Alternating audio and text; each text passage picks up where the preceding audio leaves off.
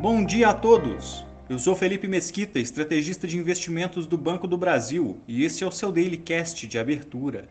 Hoje é terça-feira, dia 25 de outubro de 2022, e mercados repercutem a escolha do novo primeiro-ministro britânico enquanto aguardam novos resultados corporativos pelo mundo.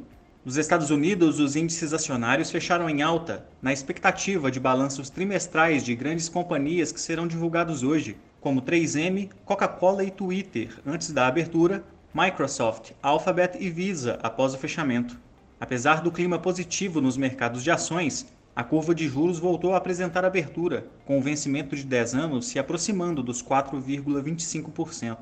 Além dos balanços corporativos, são esperados hoje o Índice de Confiança do Consumidor de outubro, bem como participação de diretores do FMI e Federal Reserve em eventos pelo país.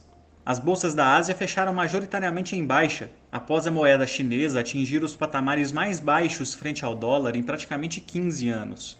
Finalizando o congresso do Partido Comunista, que reconduziu o atual líder chinês a um terceiro mandato de cinco anos, o mercado passa a esperar medidas de estímulos no país para impulsionar o crescimento econômico nos próximos anos. Os mercados europeus operam de maneira mista, repercutindo os balanços das instituições financeiras HSBC e UBS. Ainda, o sentimento das empresas da Alemanha recuou para o nível mais baixo desde maio de 2020, mas ainda assim ficando acima do esperado. No Reino Unido, a primeira votação do Partido Conservador indicou Rishi Sunak, ex-secretário do Tesouro da gestão de Boris Johnson, para substituir Liz Truss no cargo de primeiro-ministro britânico. A oficialização de Sunak como novo premier deve acontecer ainda hoje. No Brasil, o dólar ganhou força e fechou em alta de 3,01%, cotado a R$ 5,30, apagando as quedas acumuladas nos dois pregões anteriores.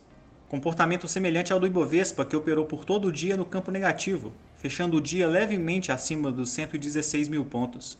A agenda doméstica é movimentada, com o IPCA 15 de outubro, que pode acabar com a série de deflação no indicador que vigora desde agosto, além da arrecadação da Receita Federal de setembro e divulgação de resultados trimestrais da Vivo após o fechamento do mercado.